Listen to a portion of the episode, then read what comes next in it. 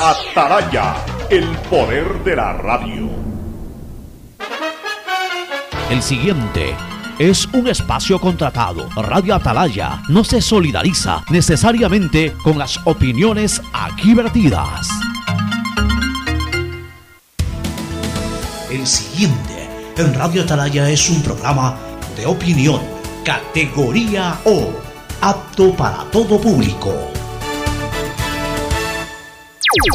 La hora del pocho. La hora del pocho se viene con todo en Radio Atalaya. La hora del pocho. La hora del pocho.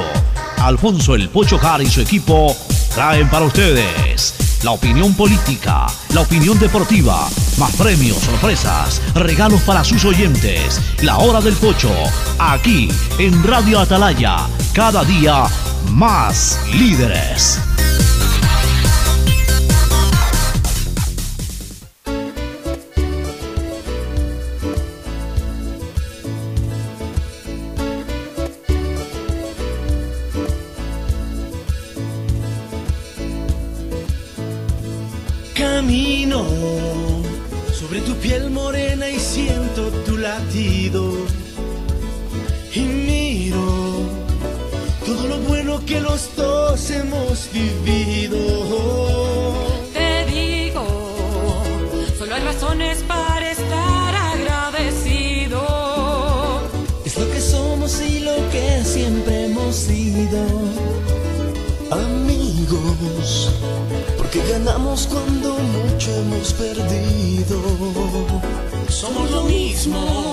Buenos días, este programa es auspiciado por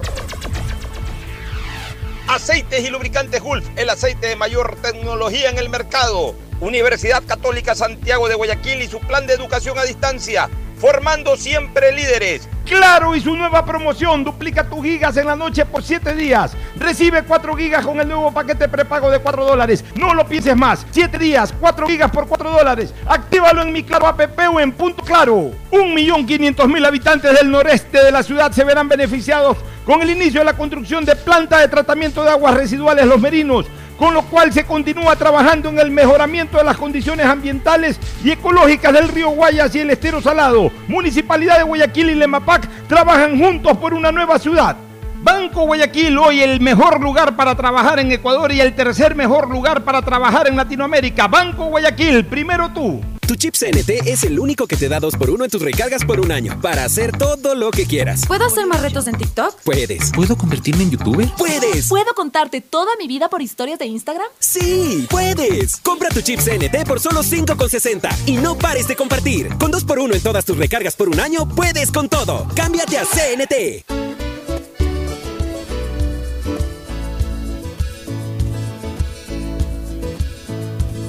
Camino sobre tu piel morena y siento tu latido. Y miro todo lo bueno que los dos hemos vivido. Te digo, solo hay razones para estar agradecido. Es lo que somos y lo que siempre hemos sido. Amigos, porque ganamos cuando mucho hemos perdido. Somos lo mismo, porque peleamos contra el mismo enemigo. Yo sigo hasta el final y tú siempre estás conmigo. Hemos caído, pero no nos han vencido. Yo soy ecuatoriano, sí señor, y tú eres mi Ecuador, Ecuador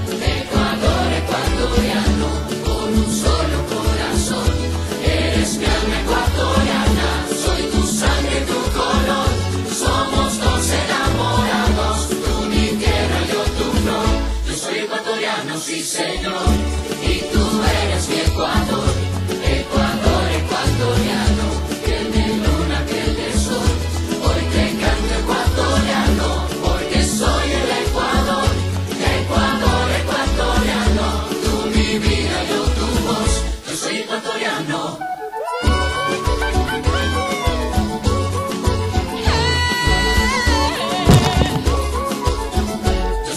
680 Sistema de Emisoras Atalaya.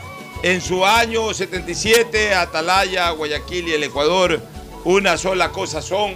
Por eso llegamos a la razón y al corazón de la población, cada día más líderes, una potencia en radio y un hombre que ha hecho historia, pero que todos los días hace presente y proyecta futuro en el Dial de los Ecuatorianos. Este es su programa matinal, La Hora del Pocho, del sistema de emisoras Atalaya, que como todos los días, hoy, hoy es Sota, hoy es miércoles 10 de noviembre del 2021, hoy es Sota, miércoles 10.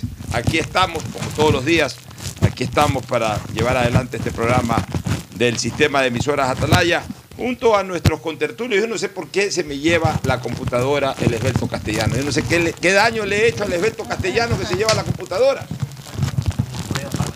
Pero usted sabe que tengo que estar. eh, eh, ¿cómo, cómo puedo conectarme con eh, eh, Gustavo González Cabal? Bueno, el saludo de Fernando Edmundo Flores Marín Ferfloma, luego de Cristina Yasmín Harp Andrade y finalmente de Gustavo González Cabal, el cabalmente peligroso. Fernando, buenos días.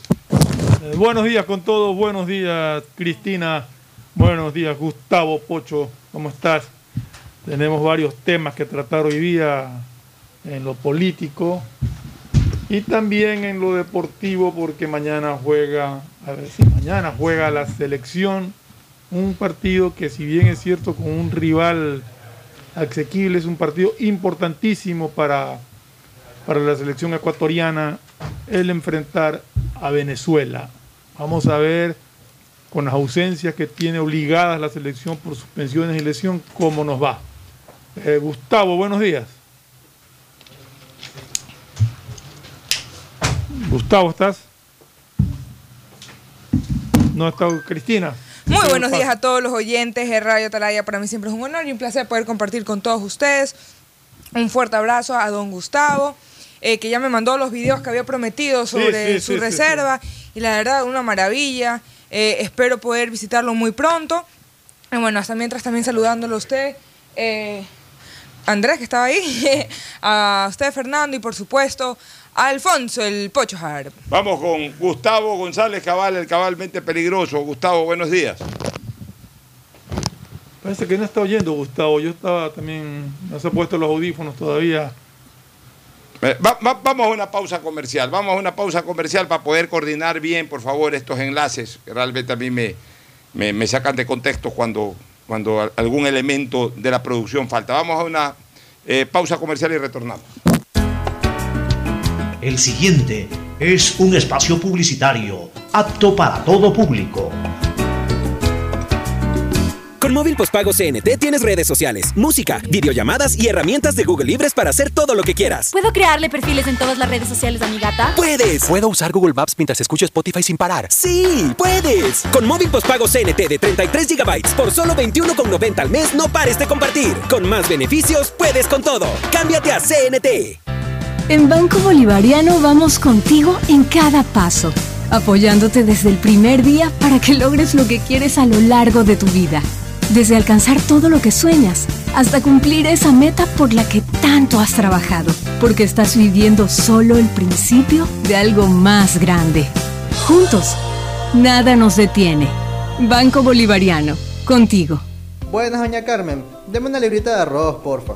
Buena joven, ya le damos. Oiga, doña, ¿no le molesta la hora que está aquí frente a su tienda? Mire, joven, más me molestan los malos olores del sector. Y esta obra de MAPAP y la alcaldía es para cambiar de aire en nuestra ciudad. La plena, doña Carmen. No lo había pensado, pero tiene razón. El cambio se respira gracias a la nueva planta Los Merinos, que se encarga de controlar y encapsular los olores, mejorando la calidad de vida de la gente y las condiciones ambientales del río. En EMAPAC y Alcaldía de Guayaquil, contamos contigo. ¿Sabías que solo en el 2020 hubo más de 6.000 detecciones de secuestro de información en el Ecuador? La información es poder y en el mundo de hoy muchos buscan vulnerarla. Por eso necesitas soluciones de ciberseguridad a la medida de tu empresa, que cuiden todos tus datos y te permitan disfrutar de una conectividad segura. Asegura la confidencialidad de tus datos y tus clientes. Ten tu información disponible en cualquier lugar y a cualquier hora, de manera íntegra, confiable y siempre segura con Claro Empresas. Guayaquil crece y su nuevo polo de desarrollo está en la zona del futuro aeropuerto. No tienes idea cómo se han transformado comunidades enteras cuidando el medio ambiente, sobre todo con nuevas plantas de tratamiento de aguas servidas, mejorando la salud con plantas de agua potable, la calidad de vida con parques, canchas deportivas y reactivando el comercio con nuevos caminos. Esta es una transformación sostenible en el tiempo que busca crear nuevas oportunidades para las futuras generaciones de guayaquileños. La vía a la costa renace en la nueva ciudad con la autoridad aeroportuaria y alcaldía de Guayaquil. Detrás de cada profesional hay una gran historia. Aprende, experimenta y crea la tuya. Estudia a distancia en la Universidad Católica Santiago de Guayaquil. Contamos con las carreras de marketing, administración de empresa, emprendimiento e innovación social, turismo, contabilidad y auditoría, trabajo social y derecho. Sistema de educación a distancia de la Universidad Católica Santiago de Guayaquil formando líderes. Si la placa de tu vehículo termina en cero, realiza su revisión técnica vehicular durante todo el mes de noviembre. Paga la matrícula. Separa un turno en los horarios de lunes a viernes de 7 a 19 horas en el Centro de Matriculación Norte y de 7 a 17 horas en el Centro de Matriculación Vía Daule. Los sábados de 7 a 13 horas en ambos centros y realiza tu revisión técnica vehicular. No lo olvides, todas las placas terminadas en cero realizan la revisión en noviembre. Hazlo con tiempo y cumple. ATM y la Alcaldía de Guayaquil trabajan por ti. Buenas, doña Carmen. Deme una librita de arroz, porfa. Buena joven, ya le damos. Oiga, doña, ¿no le molesta la hora que está aquí frente a su tienda? Mire, joven, más me molestan los malos olores del sector. Y esta obra de MAPAP y la alcaldía es para cambiar de aire en nuestra ciudad. La plena, doña Carmen, no lo había pensado, pero tiene razón. El cambio se respira gracias a la nueva planta Los Merinos, que se encarga de controlar y encapsular los olores, mejorando la calidad de vida de la gente y las condiciones ambientales del río. En EMAPAC y Alcaldía de Guayaquil, contamos contigo. Solo CNT te da 3x1 todos los días. Sí, todos los días. Recarga desde 3 dólares y triplica tus ganas de compartir. Más información en cnt.com.es. En Banco Guayaquil, para ser el banco en el que estás primero tú, debíamos empezar primero por nosotros. Nuestro equipo, cuidando, respetando y valorando el talento de todas y todos. Y gracias a ellos, hoy somos el mejor lugar para trabajar en Ecuador y el tercer mejor lugar para trabajar en Latinoamérica. Banco Guayaquil. Primero tú. Hay sonidos que es mejor nunca tener que escuchar. Porque cada motor es diferente. Desde hace 104 años, lubricantes Cool mantiene la más alta tecnología y calidad en línea de aceites para motores a diésel y gasolina. Está hecho con una fórmula especial para dar excelente protección a todo tipo de motores, evitando el desgaste prematuro de pistones, anillos y árbol de levas, ayudando a mantener limpio el motor y libre de depósitos que se forman por las altas o bajas temperaturas. Dele a su motor lo que se merece. Lubricantes Gulf, la más alta tecnología en lubricación. 104 años preservando la vida de su motor. Lubricantes Gulf. Gulf es más lubricante.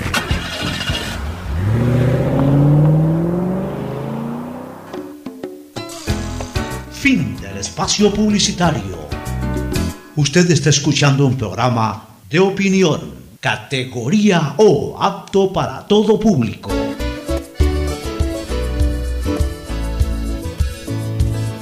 Pulire. Camino sobre tu piel morena y siento tu latido. Bueno, muy bien, hemos terminado de pulir algunos detalles y ya entiendo que está Gustavo González Cabal, el cabalmente peligroso, eh, listo para dar su saludo y comenzar a comentar aquí en el programa. Adelante, Gustavo, buenos días.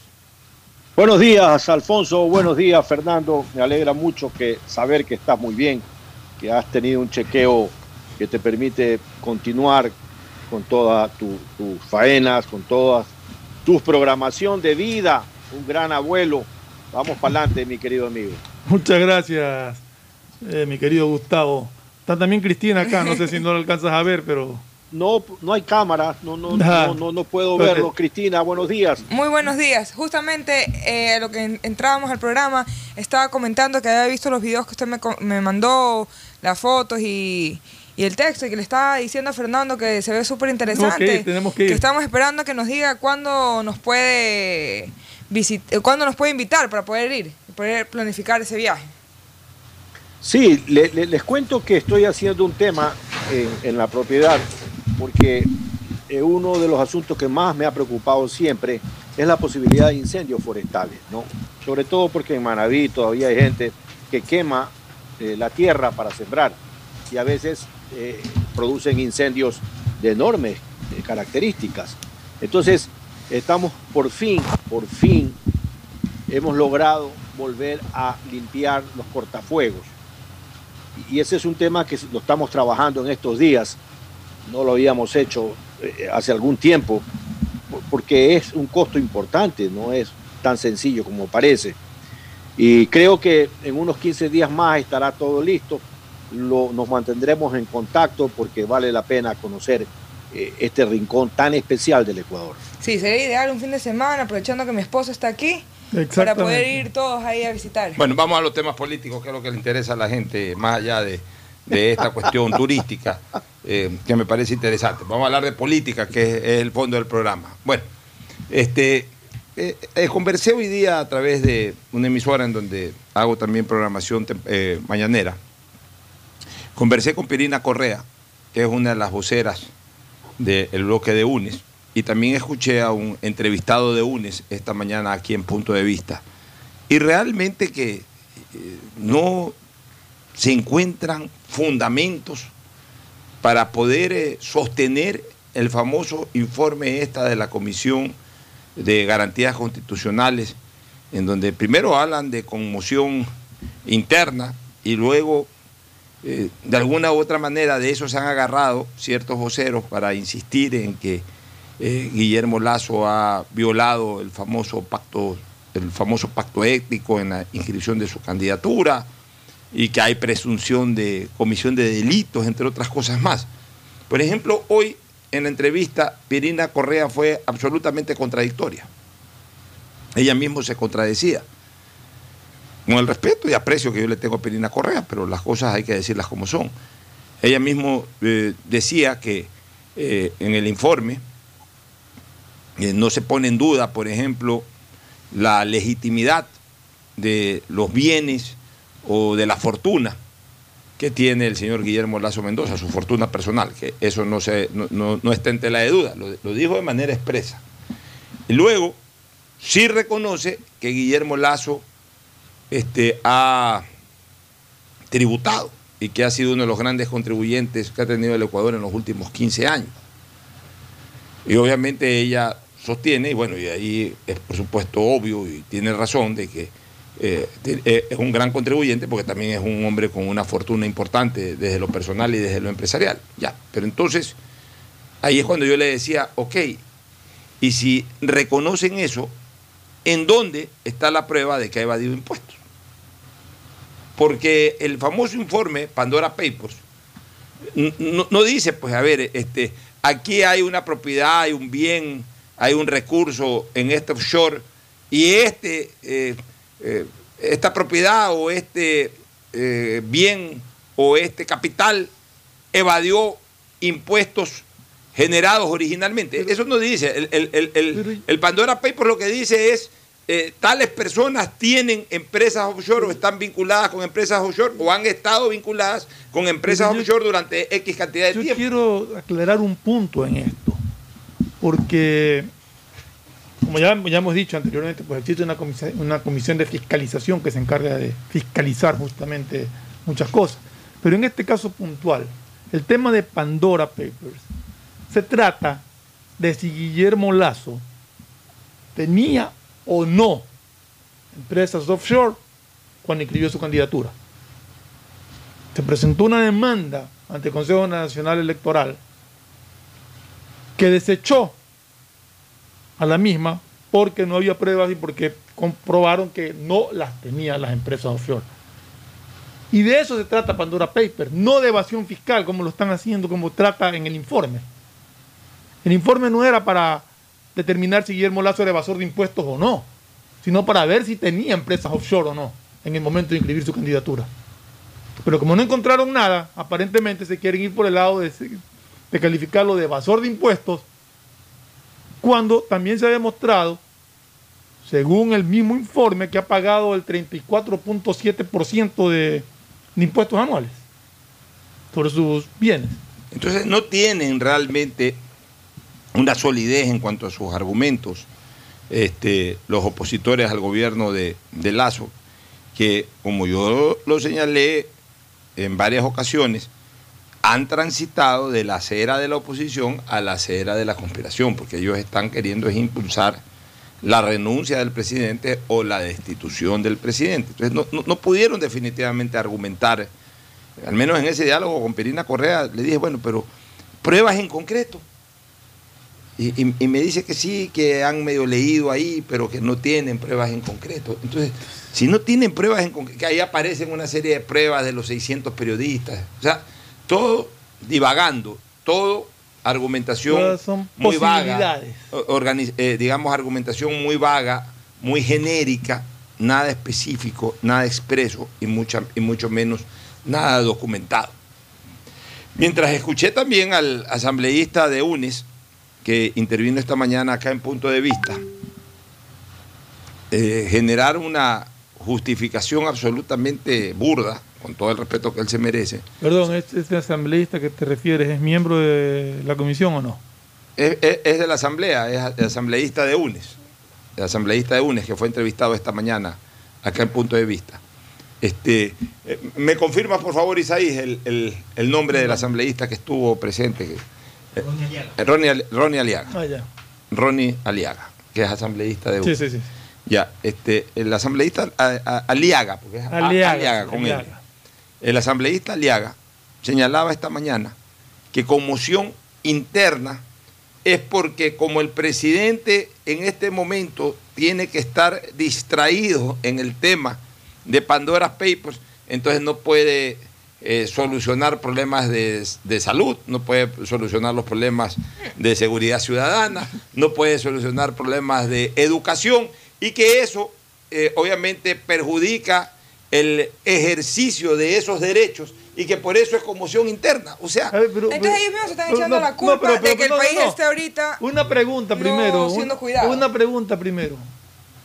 ¿Y él, quién le ha dicho a él que el presidente está distraído?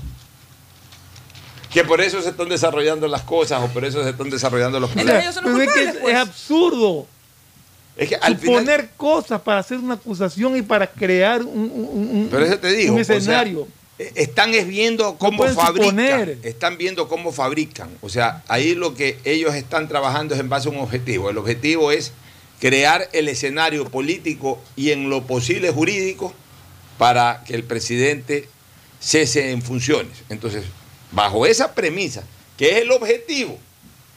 Ahora, ¿cómo llegamos a ese objetivo? En lo jurídico inventemos cualquier barrabasada. Se inventan esto, eh, hablan de manera genérica, eh, confunden totalmente el concepto de, de- conmoción interna eh, a través de lo que fue la definición de conmoción interna determinada en una sentencia del 2019 por la Corte Constitucional. Y entonces quieren ligar forzadamente eso, ¿no? Como el presidente está preocupado de Pandora Papers, entonces no puede eh, atacar el tema de la inseguridad ciudadana, no puede fortalecer las políticas de educación, de salud, entonces eso extingue eh, o, limita el ejercicio de derechos fundamentales y, justo como en la definición de conmoción interna por parte de la, de la Corte Constitucional, uno de los causales es el, no ejercicio de derechos fundamentales, entonces por eso ya hay conmoción interna y por eso ya es causal para destituir al presidente. O sea, no, no pueden ser más burdos para estructurar una fundamentación jurídica, que es absolutamente irrisoria, ridícula, absurda, infundada, antitécnica, antiacadémica. O sea, todos los conceptos le caen perfectamente para, para denegar, denegar ese, ese, ese, esa argumentación, esa argumentación inexistente realmente. Y entonces el escenario jurídico en que quieren encauzar esto tiene esas características. Y el otro que es el escenario político. El escenario político es manifestaciones, como las manifestaciones ya han sido controladas, los votos en la asamblea, como los votos en la asamblea no existen, entonces no saben en este momento qué hacer. Y dicen cualquier barrabasada. Porque cometieron un error político craso. El error político craso que fue el que desnudó la intención. El que desnudó la, intención. Que es como cuando una persona se saca una máscara, desnuda su cara, ya, le vi la cara, como se dice. Fue la intervención del, del expresidente de la República, Rafael Correa Delgado, el fin de semana en un video pidiendo la renuncia del presidente. O sea, se precipitó sobre las bayonetas, frase de Velasco Ibarra. Se lanzó al abismo sin abrir bien el paracaídas. Entonces, que, eh, para mí calculó mal. Y es lo que yo siempre digo. Correa es un buen electorero, pues no es un buen político. No es un buen político, o sea, no sabe manejar los tiempos políticos. Lo que sabe manejar Correa es, eh, obviamente, el- eh, esta práctica proselitista, esta práctica electorera, de ahí estar hablando siempre sobre el pueblo y convencer al pueblo y entusiasmar al pueblo o a un sector del pueblo. En eso Correa, indiscutiblemente, es un líder político, digamos, es un, es un activista político eh, que sabe hacer su trabajo, pero, pero activista, pero no político. O sea, no supo manejar los tiempos, se lanzó de entrada, se desnudó de entrada, y mejor para el gobierno, y mejor para las personas que sí estamos en contra de estas acciones desestabilizadoras, porque él solito no hubo necesidad como en la lucha libre de sacarle la máscara. ¿Te acuerdas antes en la lucha libre, cuando pelea- peleaba el Santo, debe recordarlo mucho Gustavo González, cuando peleaba el Santo, o cuando peleaban estos enmascarados, una especie de trofeo del que le ganaba al enmascarado era sacarle la máscara, para, para evidenciarle la cara. Y para muchos como el Santo, el éxito era no dejarse ver la cara, aunque pierda la pelea porque no se le deje ver la cara. Bueno, acá no hubo necesidad de- eso. Acá Correa automáticamente, directamente, se sacó la máscara y quedó en evidencia ante, ante, ante el escenario político y ante la ciudadanía en general. Sí, o sea, realmente yo creo que aquí lo que se trata no es de defender la, la permanencia de nadie, sino de defender la democracia en el país. El país necesita transitar por caminos democráticos y no por estar permanentemente tratando de golpear a esa democracia. El país tiene muchos problemas que resolver, tiene muchas discrepancias internas entre factores políticos. Y la preocupación que debe de tener el gobierno de presentar sus planes y proyectos y la asamblea de analizarlos, corregirlos, enmendarlos, negarlos, viabilizarlos. Pero en- resumiendo todo, el problema de ellos es trabajar para el país, trabajar para el pueblo ecuatoriano y no andar buscando tareas dese- desestabilizadoras para perjudicar a la democracia en el Ecuador. Lo que no ganaron en las urnas lo quieren ganar a costa de trampas y de, y de bulla, ¿no? Gustavo, ¿algún comentario al respecto?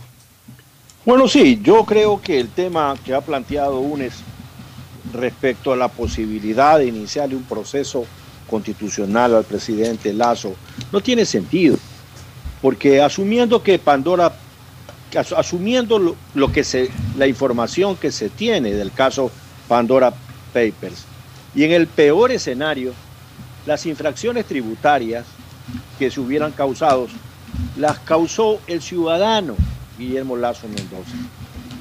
Y en ese sentido, esas infracciones prescriben a los siete años.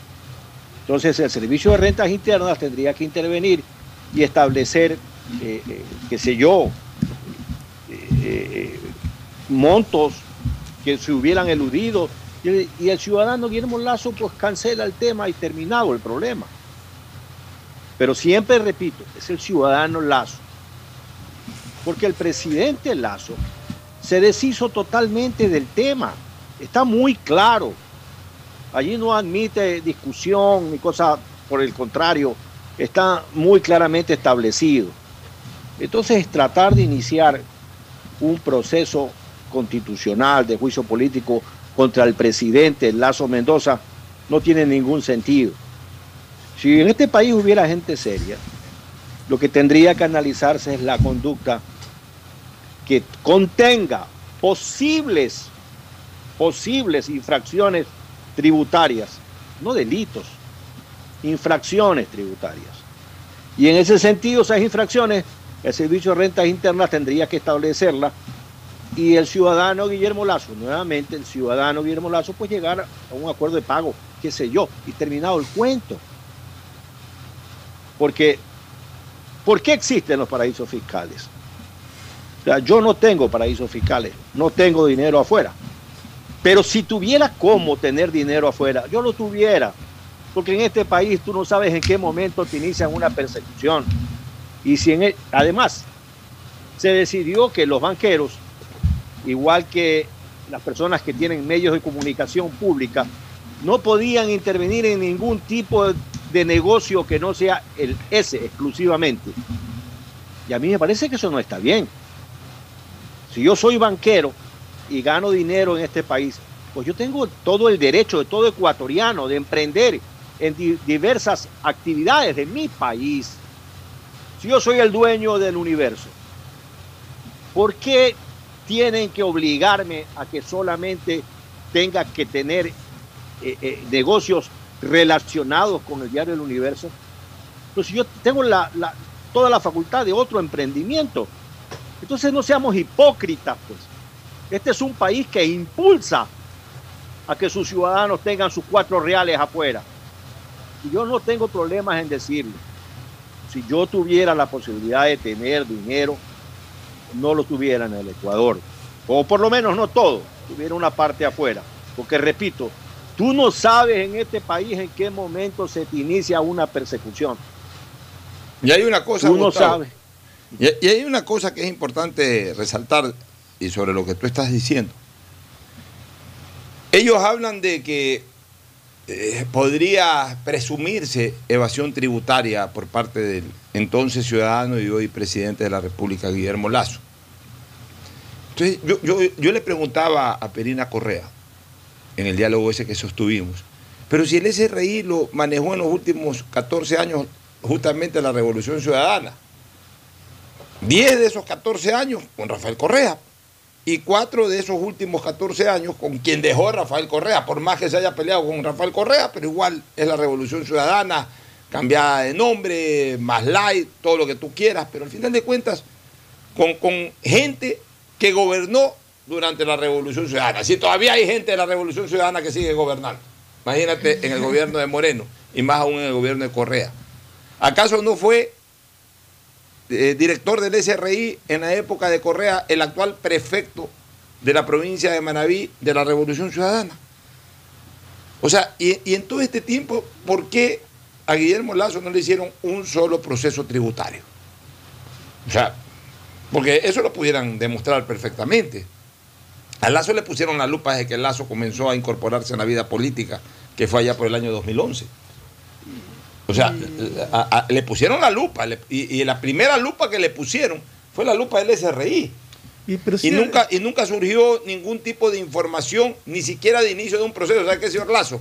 Usted está debiendo la declaración del IVA, eh, en este caso, digamos, a su empresa o, o en este caso a su institución financiera, están, están debiendo la declaración de IVA de dos meses. Póngase al día. Ni siquiera eso.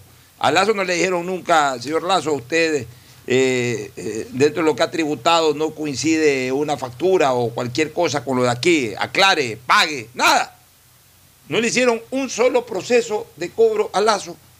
Los de Revolución Ciudadana a quien Lazo confrontaba. O sea, a ver, en esto a mí me gusta ser muy, muy eh, objetivo. Para haber enfrentado a un gobierno como el gobierno de Correa, que era un gobierno perseguidor, teniendo una importante fortuna, quien lo hacía tenía que estar absolutamente seguro de que no se había desviado en un solo centavo, porque también era consciente de que se lo iban a rebuscar y se lo iban a sacar en cara. Y si no, y estoy seguro que se lo rebuscaron, pues si no se lo sacaron en cara es porque no pudieron comprobar jamás ningún tipo de evasión de lazo. Y eso hay que ser muy objetivo en reconocer. Pero es que eh, en ese mismo informe dicen que Lazo sí pagó impuestos. Entonces yo no entiendo a qué se refieren con la evasión tributaria. Que porque la empresa offshore de, eh, que domiciliada en Panamá no pagaba impuestos en Ecuador, no tenía por qué pagarlos. Si era una empresa domiciliada que tenía que pagar sus impuestos en Panamá. Y si la plata surgió de Ecuador, ya pagó los impuestos Ya y la pagó los transfirió. impuestos y la transfirió. Y si los impuestos, y si, y si el dinero se incrementó o el capital se incrementó en razón de acciones o ejercicios ya bursátiles en otros lados, si son sujetos a tributación, debieron haberse pagado en ese lugar. Y si no son sujetos a tributación, simplemente pues ya no fueron sujetos a tributación y punto. Pues el Ecuador no se vio afectado en nada. Y lo, raro de esto es que el SRI vea a uno de los más grandes contribuyentes a título personal, revise, porque tiene que haber revisado por la cantidad de dinero que, que pagaba en impuestos, y nunca había objetado nada. Y ahora una comisión que ni siquiera es de fiscalización, sino de garantías constitucionales, encuentra que argumentos para decir que, ha hecho evasión. Es que no es más, es que no es, encuentra. una, es más, es una comisión que fue creada para determinar si tenía o no empresas offshore al momento de, de- de la inscripción de su candidatura. Nada más. Como no encuentran pruebas por ahí, ahora van por el lado de decir que, que es evasor fiscal. Que tampoco Pero ahí mismo, que tampoco encuentran, porque ahí mismo dicen que sí pagó impuestos. O sea, yo no entiendo bien Es que este enredo. ¿Sabes lo que pasa, Fernando? Que por muchos años se acostumbraron a decir lo que querían y que lo que decían eran ley. Entonces están mal acostumbrados y creen que va a pasar lo mismo esta vez. La diferencia es que las cosas están cambiando. Entonces que ya no son, eh, de una forma u otra, no tienen el monopolio que antes tenían. Lo que quieren es crear el escenario para decir, como cuenta Pocho ha dicho, el, yo no lo he escuchado, pero lo que tú cuentas que ha dicho el asambleísta Aliaga, de que hay conmoción interna porque está distraído atendiendo esos asuntos y dejando de, de- de preocuparse por, el- Mira, pero por salud o por seguridad Ya, o por otras ya. cosas. Es que mira, mira cómo manejan diferentes. O sea, es como que. ¿Tú te acuerdas cuando se hacían las fiestas infantiles hace muchos años? Cristina se alcanzó a disfrutar de esas fiestas infantiles. Yo creo que ya no, ya no se hacen ese tipo de fiestas infantiles. Ahora todo es tecnológico. Los pelados van a, a pura tecnología. En nuestra época íbamos y estaban las famosas piñatas. Claro. Te colgaban ahí una piñata. Con un palo. Y uno con un palo de escoba o con un bate béisbol o con lo que te daban. Te vendaban los ojos y uno comenzaba a dar palo hasta pegarle esa piñata, Palo a romperla, a palo ciego. Entonces, ¿qué es lo que ocurría cuando uno desarrollaba esa actividad? Como tenías los ojos vendados, como no veías bien, pegabas y de repente como esa piñata se movía, a veces le dabas, a veces no le dabas, no le dabas bien, no la rompías, de repente por ahí le pegabas un batazo y la rompías. Pero generalmente, y, y- por eso el famoso dicho popular, a palo ciego. Pegabas a palo ciego, como no, como no podías ver, a veces pegabas en el blanco, a veces no pegabas en el blanco. Bueno, me da la impresión de que están jugando a la piñata los señores de Revolución Ciudadana con- con este informe, porque cada quien batea como le da la gana. Entonces, Aliaga explica la conmoción interna distinto a como la explica Pierina, maneja unos argumentos para justificar el tema que son distintos a los de Pierina. Pierina mismo se contradice con cosas que dice y que después quiere justificarlas, entonces eh, eh, eh, eh, cae en una evidente contradicción. Y ahora resulta que los espachacutes que están decidiendo ver qué hacen, porque se sienten incómodos en este momento los espachacutes. Los espachacutes, a mi criterio, han observado algo, o han observado el siguiente escenario. El primer escenario es de que ese informe no es consistente. El segundo escenario que ellos han visto es que se desarticuló una mayoría opositora al gobierno para este tema puntual. Se les fue el Partido Social Cristiano, se les fue la izquierda democrática, pero además se les fue diciendo, nosotros ahí no nos metemos porque eso es conspiración, eso no es oposición. Entonces Pachacuti en este momento siente el fogonazo de la etiqueta conspiradora y no de la etiqueta opositora, que es lo que ellos quieren vender. Ya, UNES le importa un bledo. UNES quiere es tumbar al presidente y lo que quiere UNES es tumbar al siguiente que venga y lo que querrá UNES es tumbar al tercero que venga hasta que no se siente en Carondelet alguien de Revolución Ciudadana.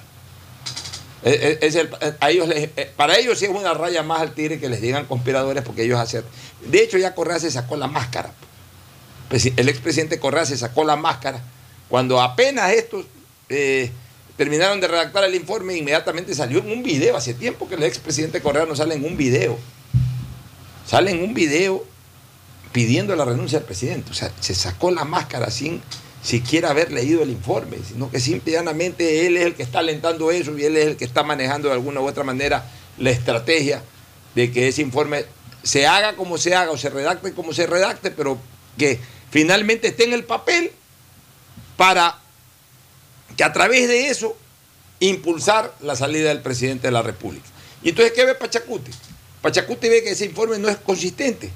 Y entonces, también un ala legislativa de Pachacuti ha reaccionado y ha dicho, esperen un momento. Sí, el informe puede estar ahí, pero el informe lo cambiaron. El informe... De hecho, ya lo dijo. Claro, lo plantearon, lo redactaron, lo leyeron, pero a la última hora, previo a firmarlo, le hicieron unos cambios. Es decir, están, han mane- ¿cuál, ¿cuál es el meollo de la denuncia del, del asambleísta de Pachacute, que hoy es de parte del bloque de Pachacute? Que al final de cuentas, ese informe lo redactaron como les dio la gana. O sea, pon esto, no, borra, ponlo de acá, ya, aprobémoslo de acá. No, pero espérate, ya estamos aprobando, cámbiale la última letra. O sea, no tiene ningún tipo de soporte ni estructura técnica, sino simplemente antojadiza. Por eso es que eh, eh, eh, sale hoy en la prensa que aunque esa bancada resolvió respaldar el informe, varios legisladores dicen que se tendrá que hacer algunos cambios al momento de aprobar una resolución en el Pleno, ya que el texto del documento sufrió alteraciones de última hora. Entonces, cuando un texto sufre alteraciones de última hora, sin oficio ni beneficio, sino simplemente cámbiale para ponerle tal cosa, quiere decir que es un informe antojadizo y no es un, no es un informe fundamentado. Entonces, cuando ya es un informe antojadizo, pierde absolutamente todo piso. Y quienes terminarán respaldando ese informe quedarán sellándose como tatuajes, ahora que están de moda los tatuajes, como tatuajes, terminarán sellándose en la piel la etiqueta de conspiradores y no la etiqueta de opositores.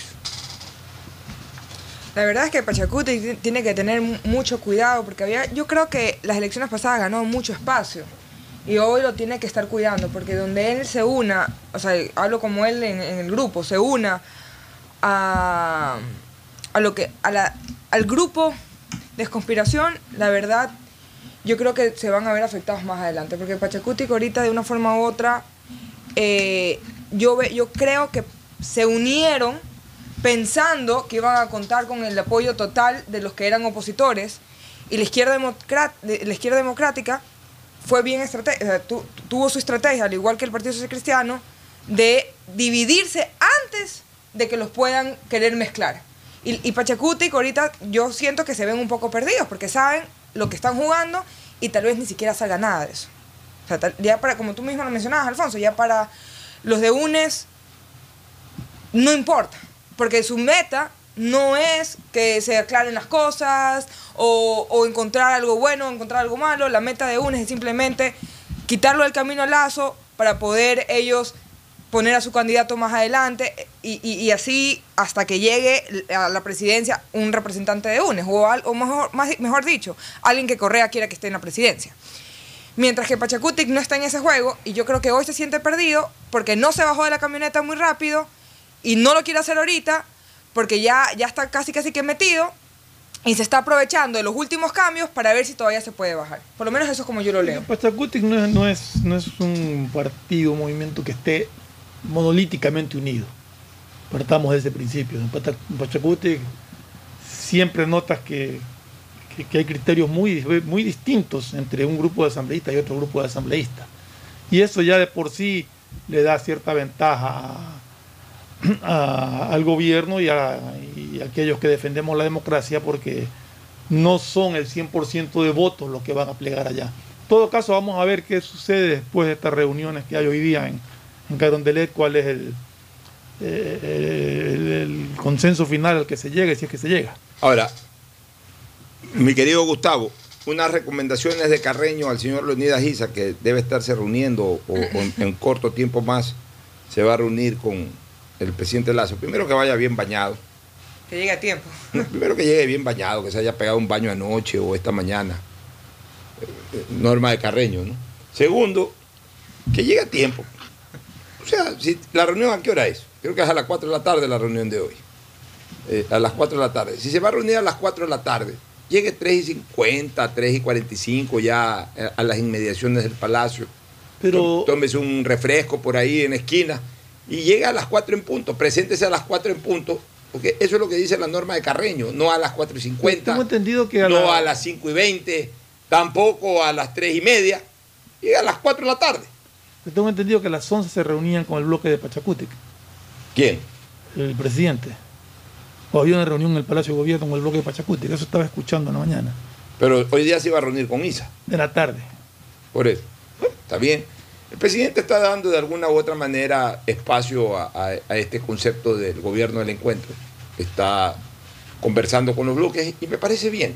Todo lo que sea diálogo está bien, en tanto en cuanto en la intención de diálogo sea de dos vías. Exacto, siempre y cuando sea diálogo, Así es. no la imposición de un monólogo que yo digo lo que yo quiero y tiene que hacer eso o, o- o no hay nada.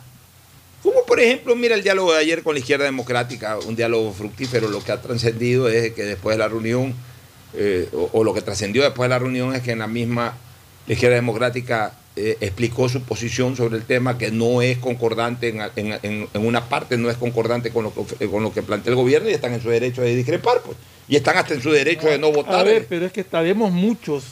Que no estamos digo, de acuerdo. vemos, yo también me incluyo. tampoco estoy de acuerdo con No la estoy de acuerdo con yo- muchas yo de las cosas que se no han estoy de planteado. acuerdo con muchas de las cosas planteadas en temas En la- en la- tributarios. exacto, yo no estoy de acuerdo con muchas de las cosas. Pero de ahí a buscar estabilizar al gobierno o, E- es otra o a cosa. romper la democracia es otra Y- cosa y de- completamente Y distinta. de hecho, del diálogo con la izquierda democrática, los señores asambleístas de la izquierda democrática plantearon, por ejemplo, estímulos para, para fomentar el empleo en, en- en gente joven. Está bien. Ya, y, y- y el presidente de la República eh, ha, ha visto con buenos ojos esas ideas que tiene la izquierda democrática y a lo mejor eso se incorpora. Ya no al proyecto, porque el proyecto fue presentado, pero, pero puede ya a nivel legislativo tomarse esa iniciativa con el apoyo de los del bloque gubernamental y luego incluso con la posición del presidente en la acción colegisladora del veto. Pero, pero eh, eh, eh, esa es la idea, ¿no? De que se dialogue, no para el show político, sino que se dialogue para encontrar soluciones a los problemas graves del país. Lo que no se puede es fomentar este tipo de reuniones para acudir a la misma y a, la salida, pues, eh, hacer todo lo contrario a, la intención de la reunión. Que es lo que desgraciadamente sospechamos busca justamente el señor Leonidas Isa. Por lo menos en, en- en- en ese primer diálogo que hubo hace dos o tres semanas atrás, en donde llegó 50 minutos tarde, por eso que le estamos recomendando normas de Carreño, eh, a- saliendo del Palacio de Gobierno fue a organizar la manifestación. De quemar la foto del presidente. Así es. Entonces, si va para eso, que sea segunda y última llamada realmente al diálogo. El Lazo es tolerante. Yo no hubiese eh, tenido un solo diálogo más con, con un- con una persona que va con esa predisposición. Lazo es tolerante, está bien, se reviste de democracia, se reviste de paciencia, corresponde a un jefe de Estado hacerlo, que lo reciba por segunda vez y que conversen. Pero si el señor Isa insiste en esa misma actitud, ya, también que quede en evidencia, y ahí sí vamos a dejar en evidencia cuál es su verdadero propósito, no un pro Ecuador, sino un Ecuador en campaña para las elecciones del 2025, y es demasiado prematuro para aquello. Gustavo, ¿algún comentario? Bueno, sí, hay un dicho árabe que a mí me gusta mucho. Es un antiguo dicho árabe. Dice, el valor de tus enemigos te enaltece. Es tu propio valor. Y en ese sentido, yo debo decir que año, periodo tras periodo de la Asamblea Nacional, del Congreso ecuatoriano, hemos visto la falta de grandes estaturas. Y no me refiero a estatura física, a las grandes estaturas intelectuales que anteriormente hemos tenido en los congresos ecuatorianos. El presidente Lazo tiene la ventaja de que los asambleístas que están allí, ah, ninguno, eh, ninguno es un hombre de las estaturas de los antiguos eh, congresistas que nosotros conocíamos. Ninguno es un Blasco Peña ese verbo encendido de Blasco Peña un hombre mordaz, inteligente, que chisporroteaba energía. Ninguno es León Febres Cordero Rivadeneira, un fiscalizador inteligente, implacable, valiente, con un solo voto en el Congreso Nacional hizo lo que hizo. No había un Raúl Vaca Carbo, no había un Otto Arosemena, un Carlos Julio, un eh, tantos legisladores que se me escapan en estos momentos. Un poco el Congreso ecuatoriano es un fiel reflejo, es un espejo que nos devuelve la realidad. Esa es nuestra realidad. Esa es la, esa es la verdad. Y eh, en ese sentido es claro que las personas adherentes al, partido de Correa eh, buscan es poner a alguien en el sillón de Alfaro que sea pues adicto a, a sus condiciones de gobierno y cómo ellos entienden la democracia. ¿Cómo la entienden? Nicaragua nos está diciendo cómo la entienden. Nicaragua, una dictadura perfecta, una locura democrática, un sainete. Eso es el paraíso del socialismo del siglo XXI, lo que pasa en Venezuela. Y eso no lo van a, no lo van a volver a tener en el Ecuador. Que quede muy claro. Libres. Primero muertos antes que esclavos. Así es. Vámonos a la recomendación comercial. Luego vamos a retornar con un tema espinoso realmente, pero que yo sí quiero eh, darle la fuerza en cuanto al contenido, en cuanto al comentario. Ya lo brutalmente salvaje que se ha convertido esto del negocio aeronáutico. El costo de los pasajes Guayaquil-Quito, Quito-Guayaquil. Es una cosa brutal. Y sobre todo, yo sí quiero insistir en algo. Tan malo como es el socialismo, es el capitalismo salvaje. Porque ambos afectan derechos. Ambos afectan derechos, ambos afectan el buen vivir. El capitalismo salvaje, que lo limita a muy pocos, derechos que prácticamente se limitan a muy pocas personas, a las que pueden en algún momento determinado, por efectos del capital, poder disfrutar de aquellos. Y el socialismo, que obviamente secuestra derechos y los eh, reparte a su manera. O sea, son, son dos extremos. Son dos extremos de la economía, el socialismo y el capitalismo salvaje. Y los extremos siempre serán negativos. Ya vamos a comentar sobre el tema luego de la recomendación comercial. Auspician este programa. Aceites y lubricantes Gulf, el aceite de mayor tecnología en el mercado. Acaricia el motor de tu vehículo para que funcione como un verdadero Fórmula 1 con aceites y lubricantes Gulf. ¿Quieres estudiar, tener flexibilidad horaria y escoger tu futuro? En la Universidad Católica Santiago de Guayaquil trabajamos para el progreso en educación, ofreciendo cada día la mejor calidad y para ello estamos a un clic de distancia. Escoge la carrera de tu vocación. Puede ser marketing, administración de empresas, emprendimiento e innovación social, turismo, contabilidad y auditoría, trabajo social y también derecho. Consulta en nuestra página web mayor información y esquemas de admisión. Universidad Católica Santiago de Guayaquil, formando siempre líderes. ¿Sabías que solo en el 2020 hubo más de 6.000 detecciones de secuestro de información en el Ecuador? La información es poder y en el mundo de hoy muchos buscan vulnerarla. Por eso necesitas soluciones de ciberseguridad a la medida de tu empresa, que cuiden todos tus datos y te permitan disfrutar de una conectividad segura. Asegura la confidencialidad de tus datos y tus clientes. Ten tu información disponible en cualquier lugar y a cualquier hora, de manera íntegra, confiable y siempre segura con Claro Empresas. La Municipalidad de Guayaquil y EMAPAC trabajan juntos por una nueva ciudad. Recuerda nuestros canales de atención, hasta donde puedes acudir para solicitar la atención de novedades en los servicios de agua, saneamiento y facturación. Llama al 1-800-003-003, 1-800-003-003 o al WhatsApp 098 74 72 917 098 74 72 917 de lunes a domingo y desde las 8 y 30 hasta las 17 horas. Municipio de Guayaquil y Emapac, trabajando juntos por una nueva ciudad. Para ser el banco en el que estás primero tú, debíamos empezar por nosotros, nuestro equipo. Gracias a ellos, hoy somos el mejor lugar para trabajar en Ecuador y el tercer mejor lugar para trabajar en Latinoamérica. Banco Guayaquil, primero tú. Con móvil postpago CNT tienes redes sociales, música, videollamadas y herramientas de Google Libres para hacer todo lo que quieras. ¿Puedo crearle perfiles en todas las redes sociales a mi gata? ¡Puedes! ¿Puedo usar Google Maps mientras escucho Spotify sin parar? ¡Sí! ¡Puedes! Con móvil postpago CNT de 33 GB por solo 21,90 al mes, no pares de compartir. Con más beneficios, puedes con todo. Cámbiate a CNT. Estamos en la hora del pocho.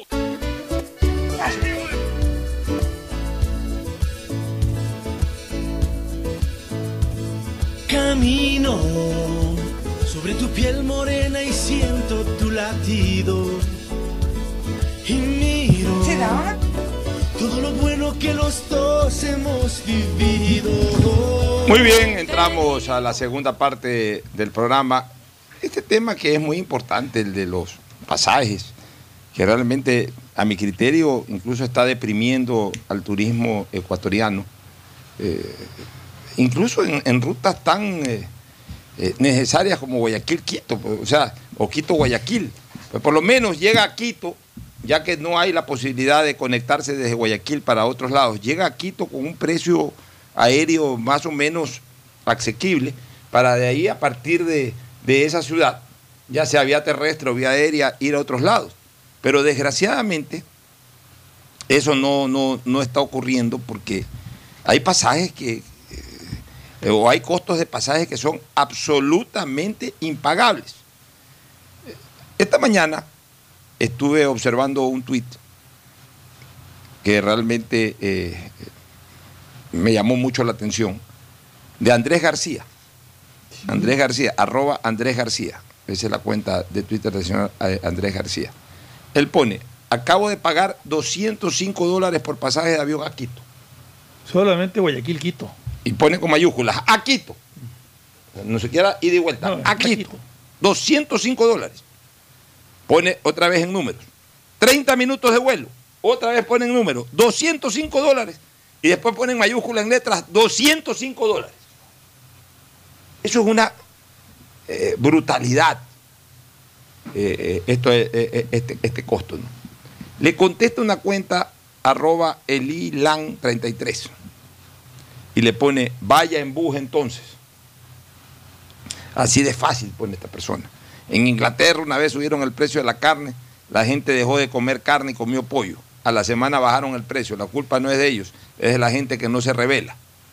Entonces, yo le pongo en Twitter a esta persona, porque me, pare- eh, o sea, me metí en esta conversación, en esta interactuación, me metí ahí y le pongo, no sea grosero. El señor tiene derecho a reclamar por una práctica de capitalismo salvaje. Cuidado por reacciones como la suya. Nos vamos de un socialismo terrible al otro extremo. Ambas prácticas son nefastas, le pongo. Y es que es real, señores. O sea, aquí, desgraciadamente, en este país estamos cayendo en un error, en un error de conceptualización.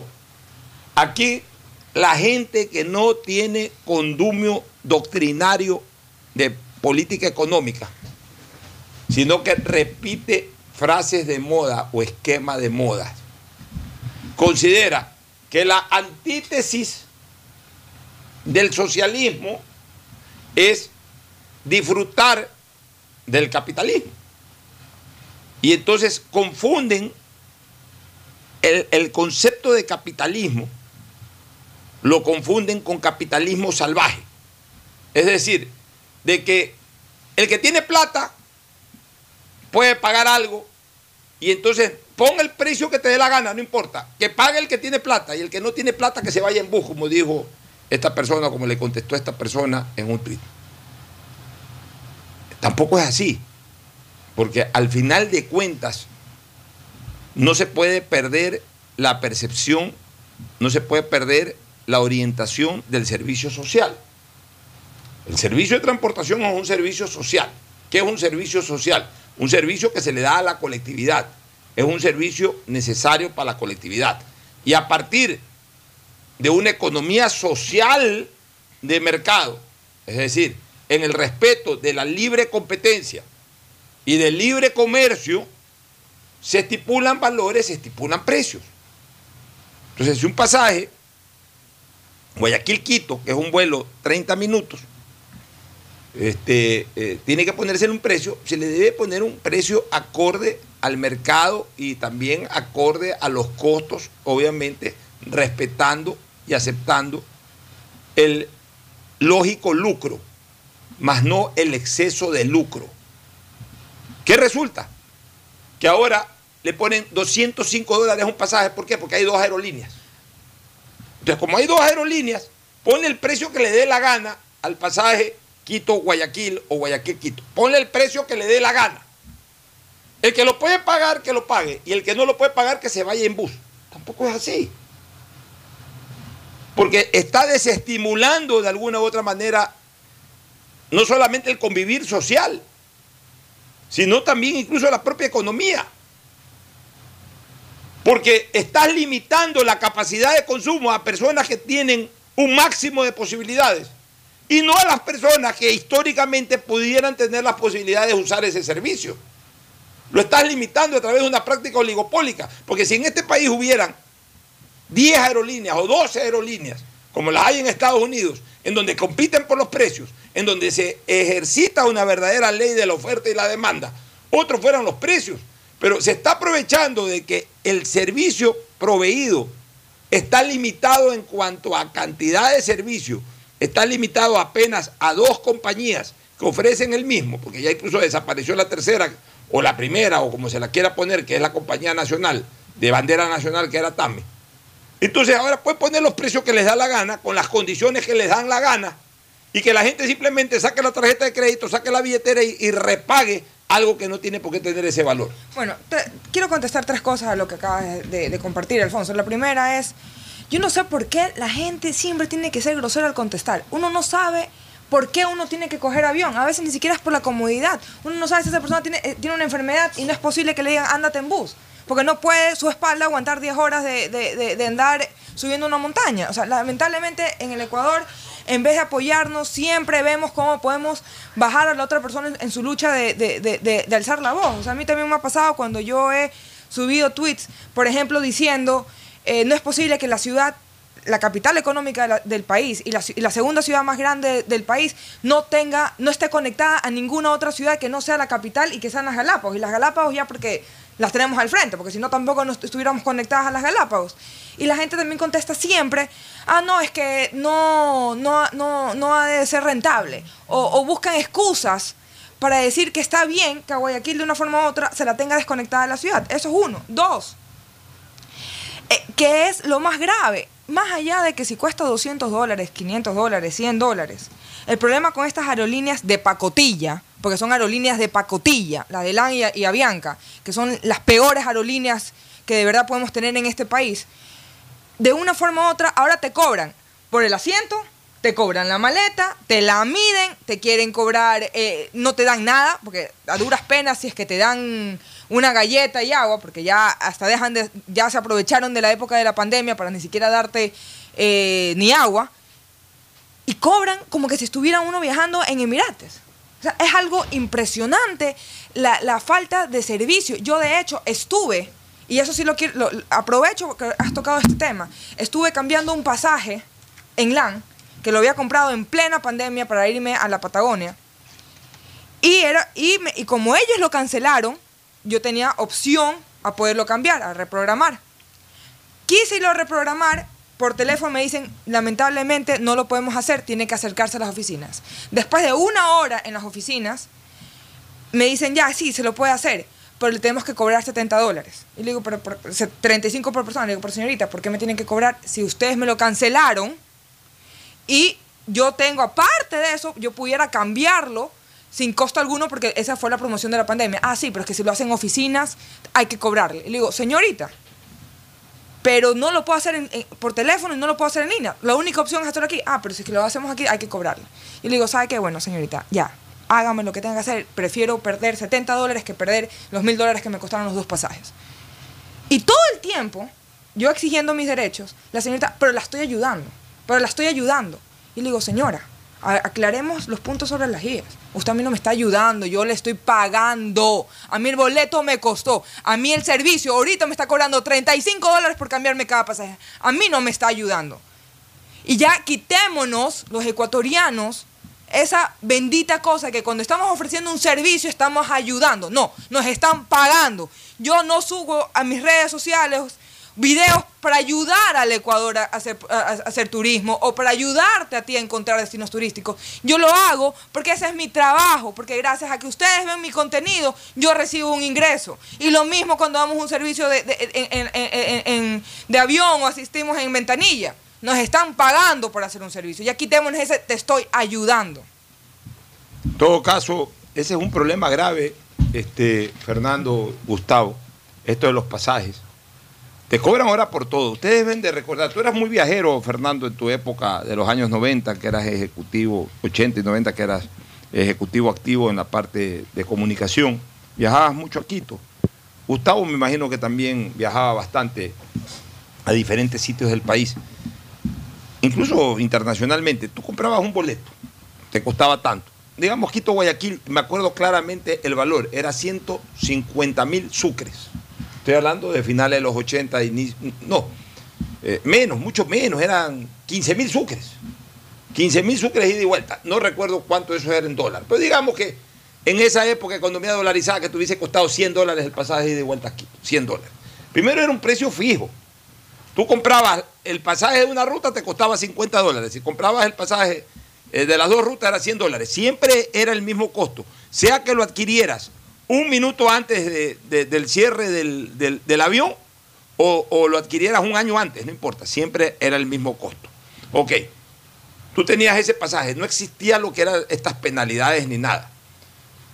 Se llenaba la capacidad del avión con los pasajes vendi- vendidos y reservados. Tú podías comprar un boleto y el boleto quedaba abierto y entrabas a una lista de espera. Pues no tenías reserva, estabas en la lista de espera. Por alguna razón un pasajero no se embarcaba, te embarcabas tú. Perfecto, te embarcabas y viajabas. Ese pasajero que por alguna razón no se embarcó, porque llegó tarde al aeropuerto, por cualquier razón, no se embarcó. Ese pasajero tenía varias alternativas antes. Iba, si tenía el boleto de Saeta, iba a Tame y lo endosaba y en Tame te embarcaban sin pagar nada adicional.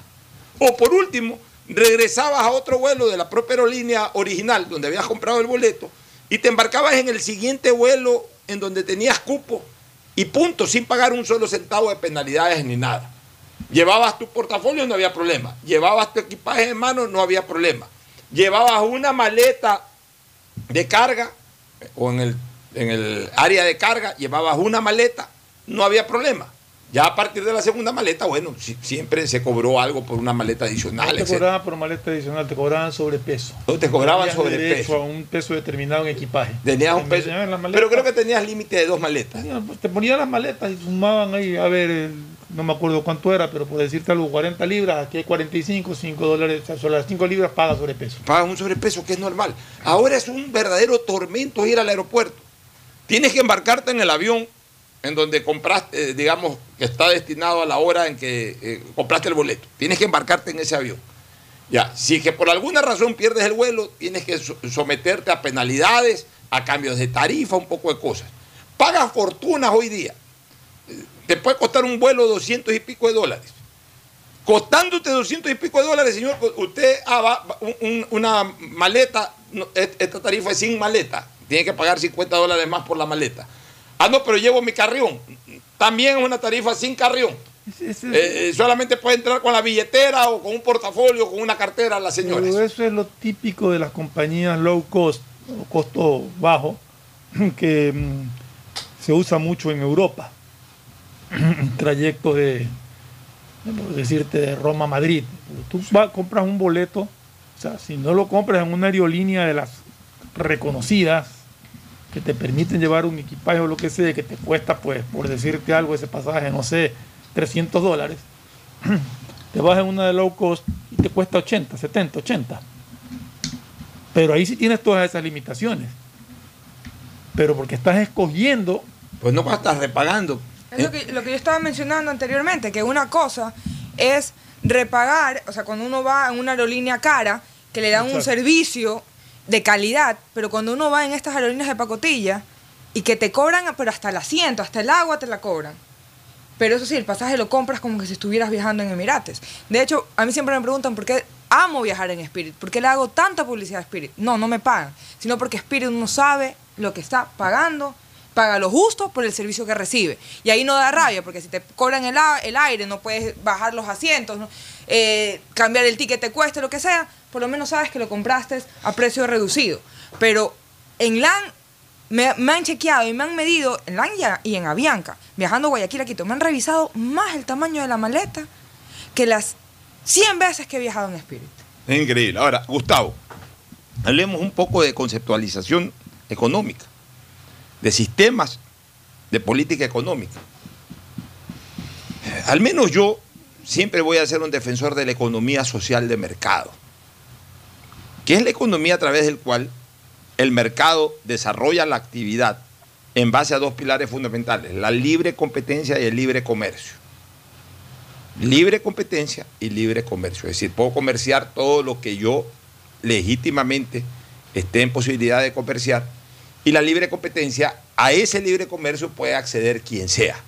Esa es la economía social de mercado, justamente para fomentar, para desarrollar la llamada ley de la oferta y la demanda, es decir, para proveer al mercado con muchas ofertas que cubran la demanda y en base a un mayor o menor, eh, mayor o menor proporción de esa oferta, crezca o disminuya la demanda y con ello pueda haber un vaivén de precios. Eso es una cosa. Otra cosa es el capitalismo salvaje, en donde se desarrolla el concepto de lucro por el lucro. Es decir, como quiero ganar, más bien atento contra el libre comercio y atento contra la libre competencia. Tener la menor competencia posible para llenar el mercado solamente con mi oferta o con pocas, con pocas empresas proveedoras de esa oferta. Y justamente para captar la mayor cantidad de demanda y sacar provecho lo máximo posible entre pocos a, la producción de ese mercado. El capitalismo salvaje es una práctica detestable, deslenable. Es una práctica que debe de ser combatida, porque es una práctica que invita a los monopolios, que invita a los oligopolios. No crean aquellos que rechazan o, se sintieron incómodos con un gobierno socialista. No crean que la, la antítesis es el capitalismo salvaje. No. La antítesis al socialismo es la economía social de mercado, que es un punto intermedio, que es un punto en donde el Estado tiene que regular y controlar los vicios del mercado. Cuando el mercado se convierte en vicioso y se permiten los vicios del mercado, se cae en un capitalismo salvaje y no en una economía de mercado. Y cuando se secuestra a ese mercado para disponer absolutamente sobre ese mercado, se cae en el otro extremo que es el socialismo. Los dos extremos son malos, porque los dos extremos afectan al mercado, afectan a quienes ofertan y afectan a quienes demandan los servicios o los bienes. El estado de economía perfecta es el estado de economía social de mercado, que favorece a todos los que quieren ofertar y participar en el mercado y que producto de aquello también favorece a todos aquellos que demandan productos en el mercado. No confundan los conceptos. El concepto del manejo de capital de manera salvaje no es la antítesis del socialismo. Ténganlo claro, por favor. No crean que el disponer de recursos de la manera como desgraciadamente hoy mucha gente conceptualiza esto, de simplemente imponer el nivel de recursos, el nivel de capital por sobre cualquier otra cosa, es sano para una economía. Lo sano para una economía es que todo tenga su real costo y eso que tiene su real costo sea proveído por muchos y no por pocos, mi querido Gustavo. Efectivamente, Alfonso, estamos totalmente de acuerdo. La economía social de mercado, también conocida como capitalismo social, eh, es un modelo de economía y sociedad que busca llegar a la meta eh, de crear una economía que desde, desde la base de la competencia combine la libre iniciativa con un progreso social asegurado por la capacidad económica. Entonces, sin lugar a dudas que la participación del Estado se da básicamente para corregir estas distorsiones que se dan, eh, porque la configuración de lo que es la economía social de mercado se basa en elementos del mercado libre. Al mismo tiempo, una política de competencia estatal debe asegurar que la competencia sea la adecuada y evitar la concentración de poder privado, monopolios, como ya tú lo estabas diciendo, u oligopolios o carteles. El pensamiento básico de la economía eh, eh, social de mercado solo se puede desarrollar eh, si sus funciones van al incremento de la prosperidad y la interacción debe estar intercalada con una política de orden estatal estricta, estrictamente apegada a la competencia, nada más. Fernando, ¿algún criterio final sobre el tema? No, yo creo que ya se ha, ya se ha dicho eh, lo que se tenía que decir. Y lamentablemente tenemos que, que corregir muchas cosas. Y en eso hay que trabajar. Así es. Bueno, mañana podríamos estar hablando un poco sobre este planteamiento que hace el gobierno, el, el gobierno nacional y que lo estaba voceando el ministro de Ambiente, este, eh, Roberto Manrique. Roberto, no, es el, no, Roberto es el actor, este, actor, Gustavo, sí. Gustavo, Gustavo Manrique. Gustavo. Cordial amigo, Gustavo Manrique. De canjear deuda con, obviamente, precautelar el medio ambiente. No es que estamos poniendo de condición como país que para cuidar el medio ambiente tienen que pagarnos, pero también sí hay que, eh, ahora que los países están abogando justamente para defender todas estas reservas naturales y todo, que ayuden.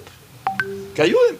Porque al final de cuentas, si el Ecuador en algún momento se ve afectado a, a alterar su medio ambiente, es también por la necesidad imperante que hay de recursos económicos. Entonces, aquí yo veo que hay eh, entidades o instituciones financieras como Goldman Sachs, como Credit Suisse, como JP Morgan, como Citibank, que están dispuestos a, a- a- a canjear deuda con el compromiso de que el Ecuador obviamente desarrolle un potencial de, de cuidado de reservas naturales del medio ambiente y eso va a hacer de que tengamos mucha más motivación por impulsar aquello Son y menos que tentación hacen, también. pues. Son negociaciones que se hacen, que son válidas, legítimas, legales y que van en beneficio de- del medio ambiente. Es decir, eh, Que nos afecta a es, todos. es como una inversión que hacen estas instituciones Así es. en el cuidado del medio ambiente. Era, era No simplemente, me pagas a mí, cuida acá. era simplemente tocarles, o es simplemente tocarles la puerta, o sea, si están predispuestos a hacerlo. Pues no como lo hizo políticamente el expresidente Correa con el tema del, del Yasuní, que armó ahí una, eh, una... ¿Qué fue lo que armó, te acuerdas? Una especie como de comité. No, sí, y le puso Ivonne Baki ahí a, No, y a sacar el sombrero por todos lados, sin, sin- sin una estrategia, sin una Y planificación. montó un juicio que nos ha, que nos ha Y- costado y- y muchísimo. así es, o sea, estas cosas hay que hacerlo de manera coordinada, tocando las puertas que hay que tocar, no aventurarse políticamente. Yo le tengo mucho aprecio a Ivonne, pero Ivonne se metió en eso y lo que hizo Ivonne fue sacarse el sombrero y, y- y pasar por todos lados viendo quién, quién ponía como limosna en iglesia. Y ahí la gente no, no, no se compromete. En cambio acá, ya directamente direccionar esto con entidades, con instituciones financieras que están comprometidas también con ese concepto y que están dispuestos en un momento determinado a ver Ecuador. ¿Cuánto ustedes están debiendo? Están debiendo tanto. A ver, no, no te vamos a pagar toda la deuda externa a cambio de esto, pues sí podemos dar, por ejemplo, un porcentaje de la misma, vamos a canjearla con el compromiso de que ustedes mantengan estas reservas, ayuden, eh, amplíen zonas de protección en la zona de Galápagos, etcétera. O sea, eh, sí se puede llegar a, a este tipo de correlación, en todo caso es positiva para todos, positiva para el país, que a través de esa actitud genera recursos y, protege, y, positivísima para la humanidad, que va a tener indiscutiblemente más reservas protegidas, que definitivamente son necesarias tenerlas y ampliarlas para tener en el futuro un mundo mejor. Vámonos a la eh, pausa comercial. A ver, vamos a la pausa, a la pausa comercial y retornamos con el segmento deportivo. El siguiente es un espacio publicitario apto para todo público. Con móvil postpago CNT tienes redes sociales, música, videollamadas y herramientas de Google Libres para hacer todo lo que quieras. ¿Puedo crearle perfiles en todas las redes sociales a mi gata? ¡Puedes! ¿Puedo usar Google Maps mientras escucho Spotify sin parar? ¡Sí! ¡Puedes! Con móvil postpago CNT de 33 GB por solo 21,90 al mes no pares de compartir. Con más beneficios, puedes con todo. Cámbiate a CNT. Buenas, doña Carmen. Deme una librita de arroz, porfa. Buena joven. Ya le damos. Oiga, doña, ¿no le molesta la hora que está aquí frente a su tienda? Mire, joven. Más me molestan los malos olores del sector. Y esta obra de MAPAP y la alcaldía es para cambiar de aire en nuestra ciudad. La plena, doña Carmen. No lo había pensado, pero tiene razón. El cambio se respira gracias a la nueva planta Los Merinos, que se encarga de controlar y encapsular los olores, mejorando la calidad de vida de la gente y las condiciones ambientales del río. En EMAPAC y Alcaldía de Guayaquil, contamos contigo. ¿Sabías que solo en el 2020 hubo más de 6.000 detecciones de secuestro de información en el Ecuador? La información es poder y en el mundo de hoy muchos buscan vulnerarla. Por eso necesitas soluciones de ciberseguridad a la medida de tu empresa, que cuiden todos tus datos y te permitan disfrutar de una conectividad segura. Asegura la confidencialidad de tus datos y tus clientes. Ten tu información disponible en cualquier lugar y a cualquier hora, de manera íntegra, confiable y siempre segura con Claro Empresas. Detrás de cada profesional hay una gran historia. Aprende, experimenta y crea la tuya. Estudia a distancia en la Universidad Católica Santiago de Guayaquil. Contamos con las carreras de marketing, administración de empresa, emprendimiento e innovación social, turismo, contabilidad y auditoría, trabajo social y derecho.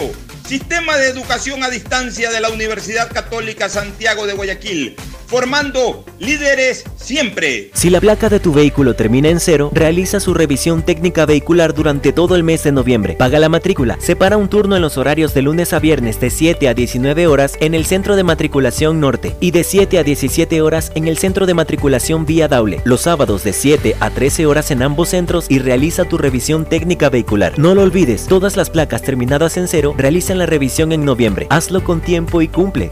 ATM y la Alcaldía de Guayaquil trabajan por ti. Buenas, doña Carmen. Deme una librita de arroz, porfa. Buena joven. Ya le damos. Oiga, doña, ¿no le molesta la hora que está aquí frente a su tienda? Mire, joven. Más me molestan los malos olores del sector.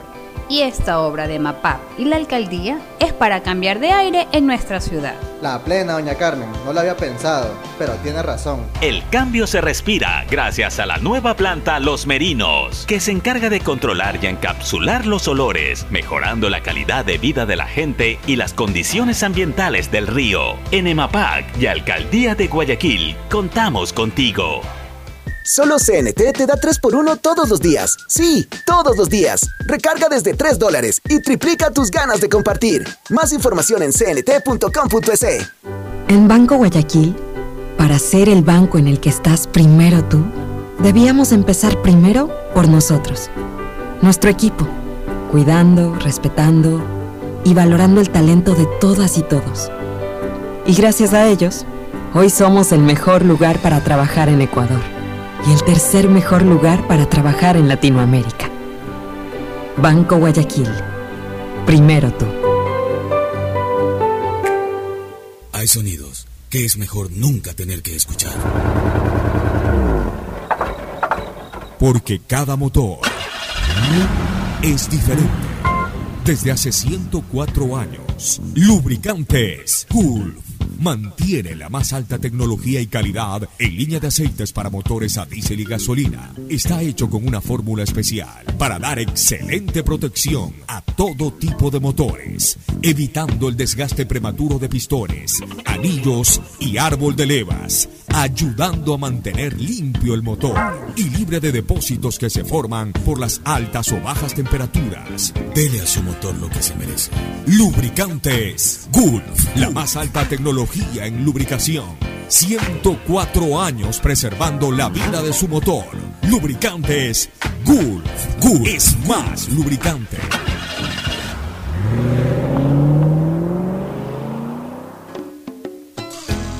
Fin espacio publicitario.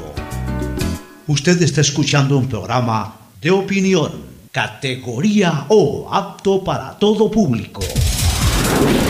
En la hora del pocho, presentamos Deportes, Deportes.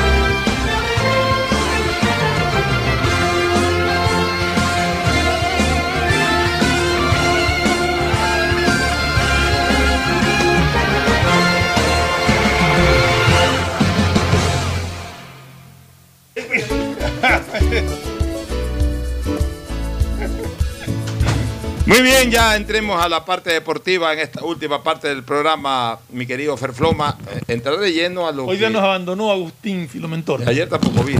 Ah, Este, entrar de lleno a lo que es eliminatoria. Mañana Ecuador enfrenta a Venezuela y como suele ocurrir, eh, es un verdadero misterio la probable alineación de la selección Lo que pasa es que ahora se complica más, Pocho, porque normalmente tú sabes que su delantera cuando juega con dos en punta son Michael Estrada y, y Ener Valencia y ahora ninguno de los dos está disponible. Pero está, eh, está el Cuco Angulo. Está el Cuco Angulo, este Jordi chico, Caicedo. Jordi está- Caicedo, que está haciendo goles Sí. en Europa. Pues Está digo, el propio Plata, que puede jugar más adelantado. Pues tampoco yo creo que, Mena no, que no está. Mena, o sea, Plata va a ocupar el puesto de Mena. eh, yo creo que Plata va de titular por derecha. En la izquierda tendrá que ver qué es lo, a, a quién pone, si realmente puede, ahí tiene para poner Janer Corozo o a Joao ejemplo, mira, hay, hay- hay jugadores o que... Preciado. Hay Tiene, hay- izquierda hay- tiene, tiene posibilidades. hay jugadores ahí que están eh, que caen por su peso la presencia como titulares.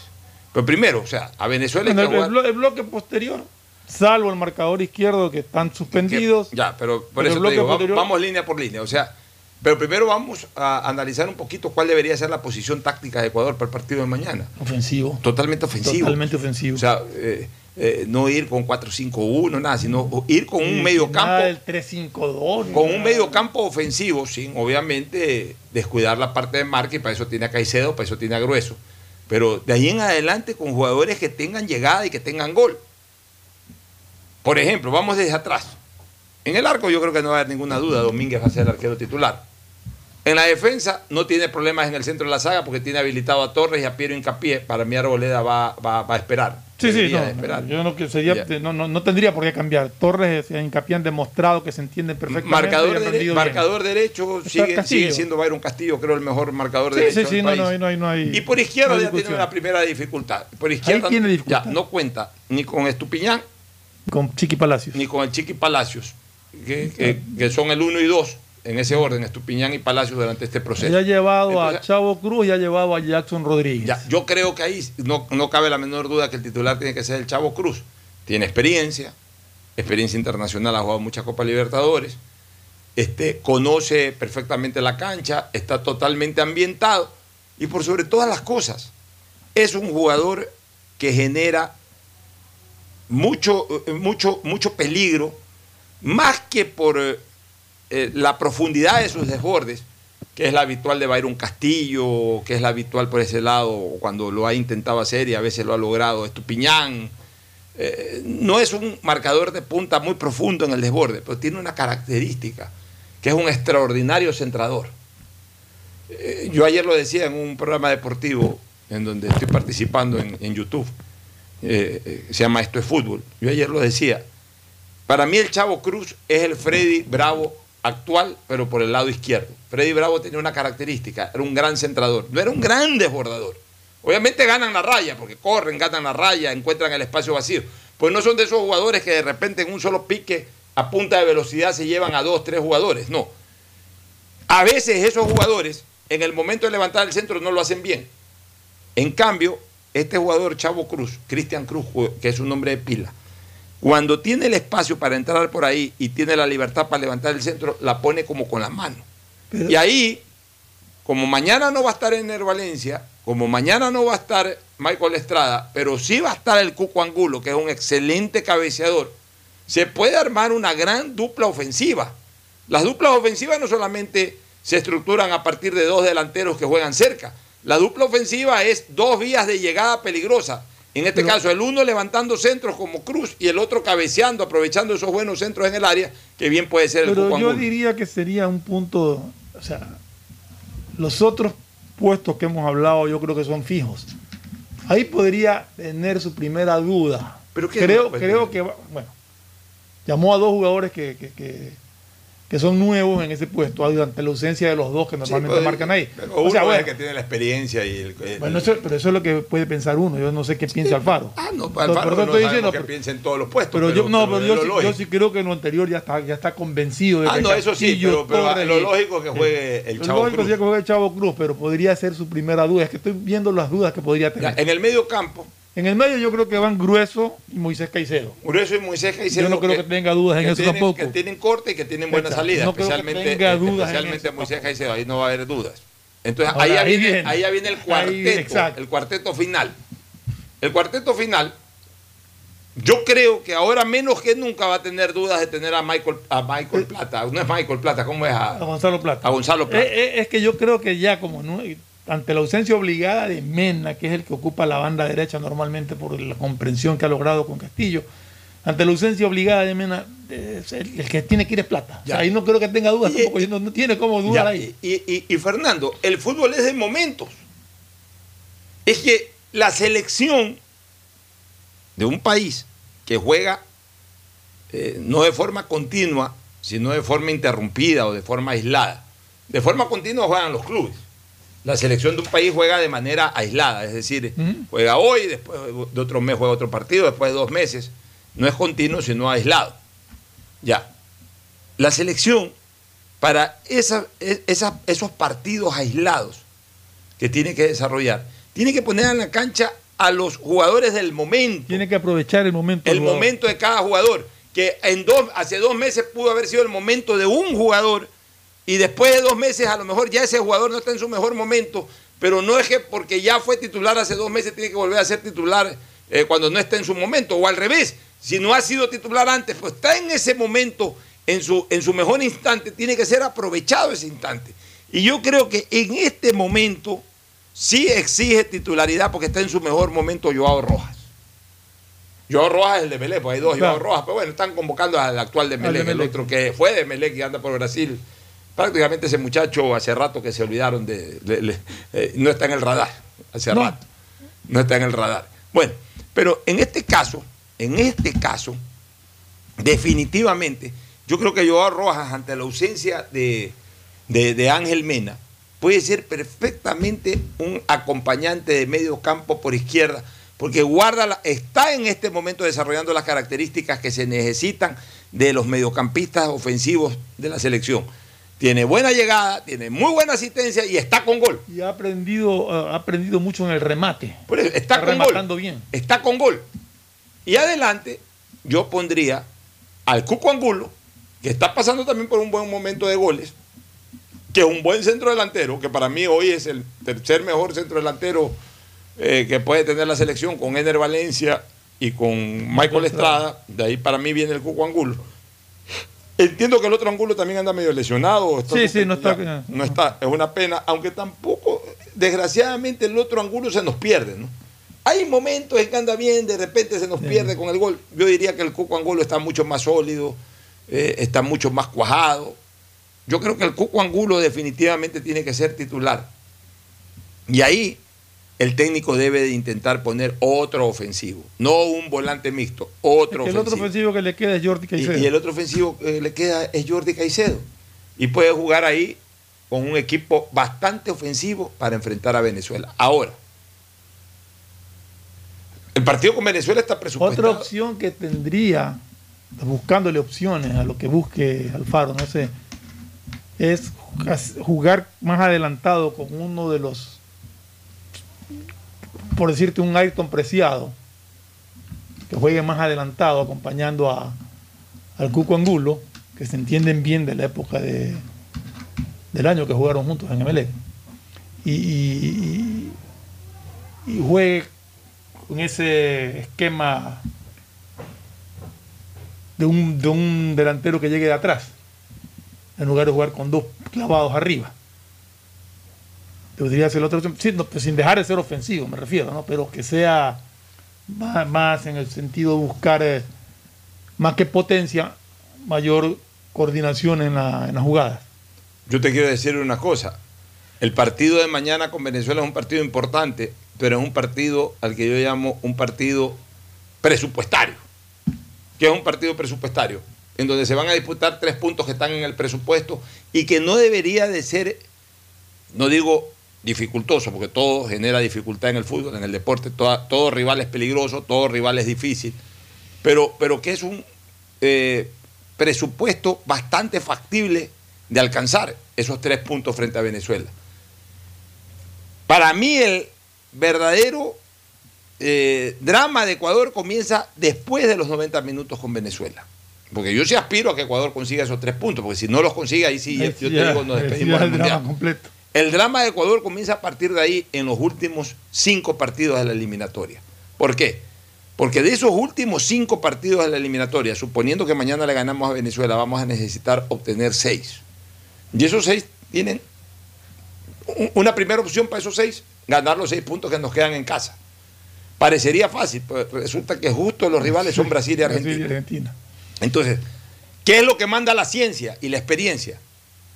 Que si a falta de cinco fechas te faltan seis puntos y esos seis puntos son en casa o, o- o parte de- o, o esos seis puntos a buscar los tienes entre otros partidos en casa con Argentina y con Brasil, es necesario establecer un colchón, un ahorro, una reserva por si acaso en esos dos partidos se dé algún resultado que te impida lograr los seis puntos. Entonces, para Ecuador va a ser fundamental, ojo con lo que digo, para mí, si esto no se consigue, Ecuador no va al Mundial.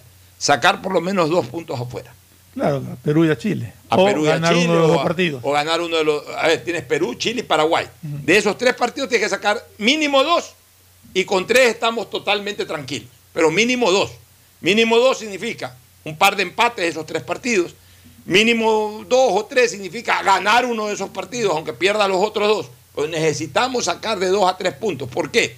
Porque eso es lo que nos va a dar la reserva y la tranquilidad para enfrentar a Brasil y Argentina sabiendas de que si por ejemplo empatamos con Brasil o empatamos con Argentina, igual vamos a tener la tarea durísima de ganarle a uno de los dos hay que ganarle, pero el otro por último si empatamos se pierden dos puntos que quedan compensados con el par de puntos que consigamos afuera, porque donde no consigamos puntos afuera y perdamos un par de puntos más en casa, nos vamos a ir a menos tres en el diferencial de puntos ganados de visita versus puntos perdidos en casa. Y ahí sí, con un menos tres estamos afuera, porque con un menos uno llegamos al cuarto puesto. Con un menos dos peleamos repechaje. Con un menos tres para mí estamos afuera. Y para terminar con lo de la alineación del Ecuador, yo creo que, que entre Plata, Joao Rojas, Ayrton Preciado, Jander Corozo, eh, Cuco Angulo y Jordi Caicedo van a estar los que va a determinar el profesor. Sí, yo creo que por ahí va la cosa. Nos vamos a una última recomendación y luego al cierre. Auspician este programa. Aceites y lubricantes Gulf, el aceite de mayor tecnología en el mercado. Acaricia el motor de tu vehículo para que funcione como un verdadero Fórmula 1 con aceites y lubricantes Gulf.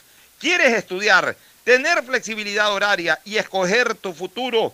En la Universidad Católica Santiago de Guayaquil trabajamos para el progreso en la educación, ofreciendo cada día la mejor calidad y para ello estamos a un clic de distancia. Escoge la carrera de tu vocación. Puede ser marketing, administración de empresas, emprendimiento e innovación social, turismo, contabilidad y auditoría, trabajo social y también derecho. Consulta en nuestra página web mayor información y esquemas de admisión. Universidad Católica Santiago de Guayaquil, formando siempre líderes. ¿Sabías que solo en el 2020 hubo más de 6.000 detecciones de secuestro de información en el Ecuador?